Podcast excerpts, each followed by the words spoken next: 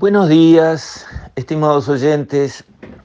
Quisiera referirme hoy al proceso que se llevará a cabo para validar en las urnas o derogar la llamada LUC, la Ley de Urgente Consideración, que fue el buque insignia de los planes políticos de la coalición que está hoy en el poder. Con inteligencia, la coalición de esos cinco partidos en vez de desgastarse a lo largo de meses y años sacando una ley para esto, una ley para el otro, y ir generando más fricciones y más problemas, puso en una sola ley todos los instrumentos que consideró que precisaba para llevar adelante los cambios que había prometido en su campaña electoral. Cambios imprescindibles para nuestra sociedad que en realidad le dieron el triunfo justamente la promesa de realizar esos cambios fue lo que hizo que el Frente Amplio perdiera después de 15 años con mayorías propias en el Parlamento. No hay que olvidarlo.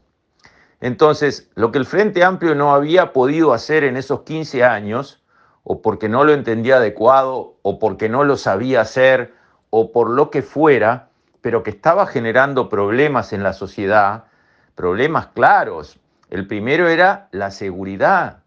La seguridad venía deteriorándose paso a paso, mostrando una situación de violencia en nuestra sociedad, de delitos que se expandían todo el tiempo, de narcotráfico que crecía descontroladamente.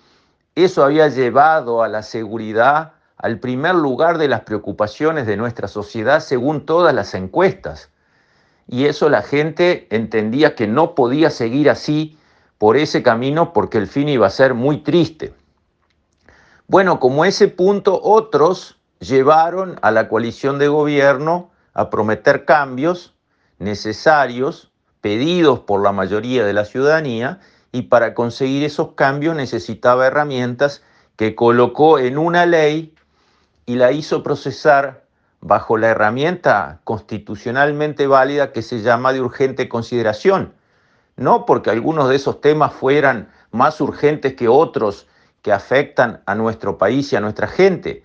Es un nombre, es una forma prevista en la Constitución de darle trámite legal a un proyecto de ley. Que no quiere decir que no se pueda debatir, que no se quiere decir que no se vaya a votar, se debate y se vota como corresponde.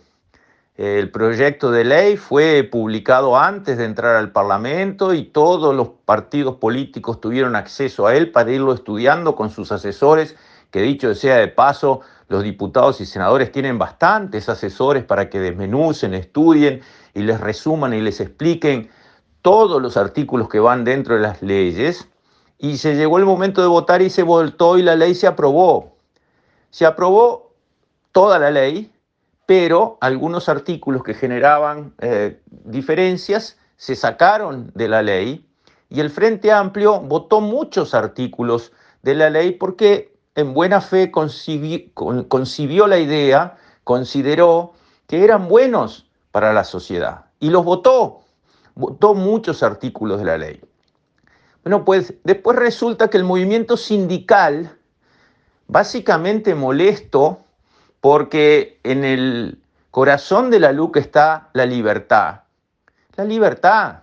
También la libertad para el trabajador que quiere trabajar cuando otros quieren hacer paro.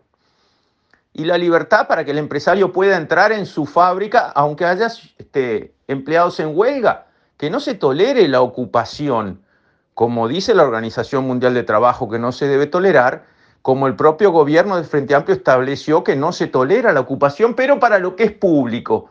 Si es un liceo público no se puede ocupar, si es un liceo privado sí se puede ocupar. ¿Y eso cómo se come?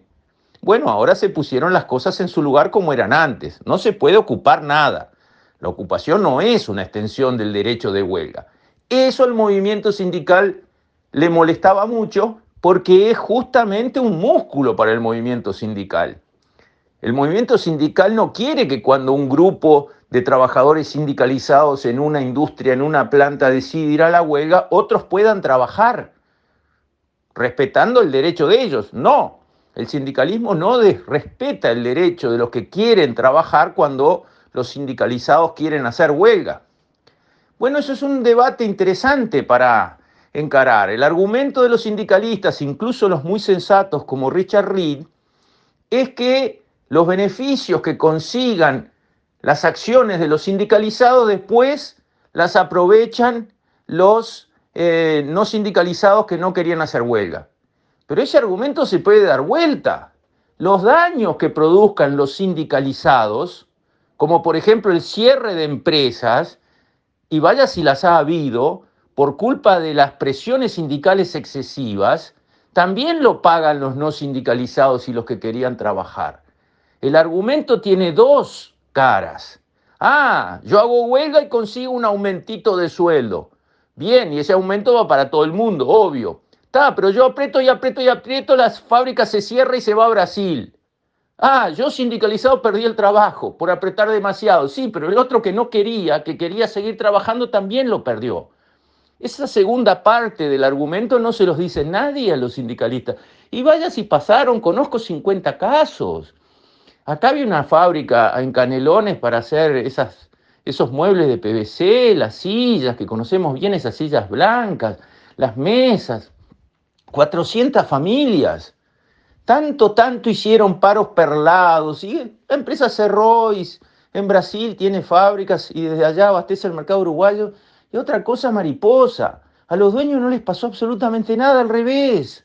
En Brasil, ni siquiera en el Brasil de Lula, jamás se ocupó una fábrica. Y es un Brasil industrial, mucho más industrial el Brasil que el Uruguay. Sin embargo, allá la ocupación ni se discute, no va. Bueno, estas son las cosas que viene a corregir la LUC. Y además hay que señalar que el propio Frente Amplio con sus legisladores votó muchos artículos de la LUC, incluso muchos de los 135 que se quiere derogar por iniciativa de los sindicatos. Entonces, ¿cómo es Frente Amplio?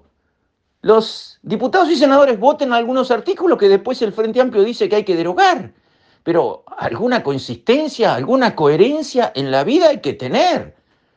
Si votaron esos artículos en el Parlamento los diputados y senadores del Frente Amplio, el Frente Amplio tiene que decir, bueno, yo acompaño la derogación de la LUC, pero no de los artículos que voté.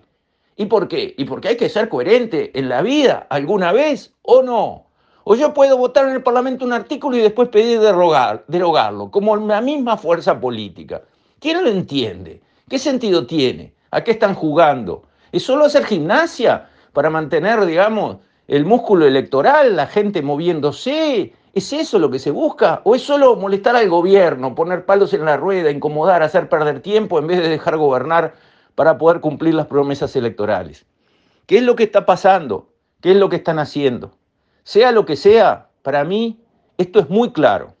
La LUC se debe mantener porque fue legítimamente votada, porque es una ley necesaria y buena porque hace un año y pico que está vigente y no aparece ningún daño de parte de la LUC y los beneficios son evidentes.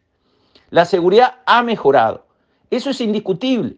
Nos guste o no nos guste, según de qué lado político estemos, la seguridad del país mejoró. Y mejoró mucho. Y la seguridad que era un problema horrible y estaba en el tope de las preocupaciones de la gente según todas las encuestas, ahora bajó. Ahora la preocupación es el empleo lo cual es razonable. En pandemia se perdieron muchísimos trabajos. No es culpa del gobierno, pero es verdad que eso está pegándole a la sociedad uruguaya. Y por lo tanto el empleo es el problema.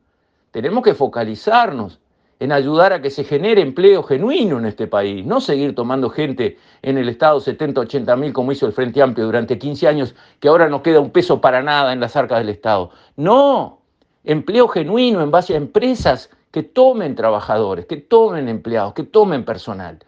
Hacia eso hay que orientarse y el presidente creo que la tiene clara. Entonces, en mi opinión, la LUC no se deroga. Con esto, estimados oyentes, me despido. Hasta mañana, si Dios quiere.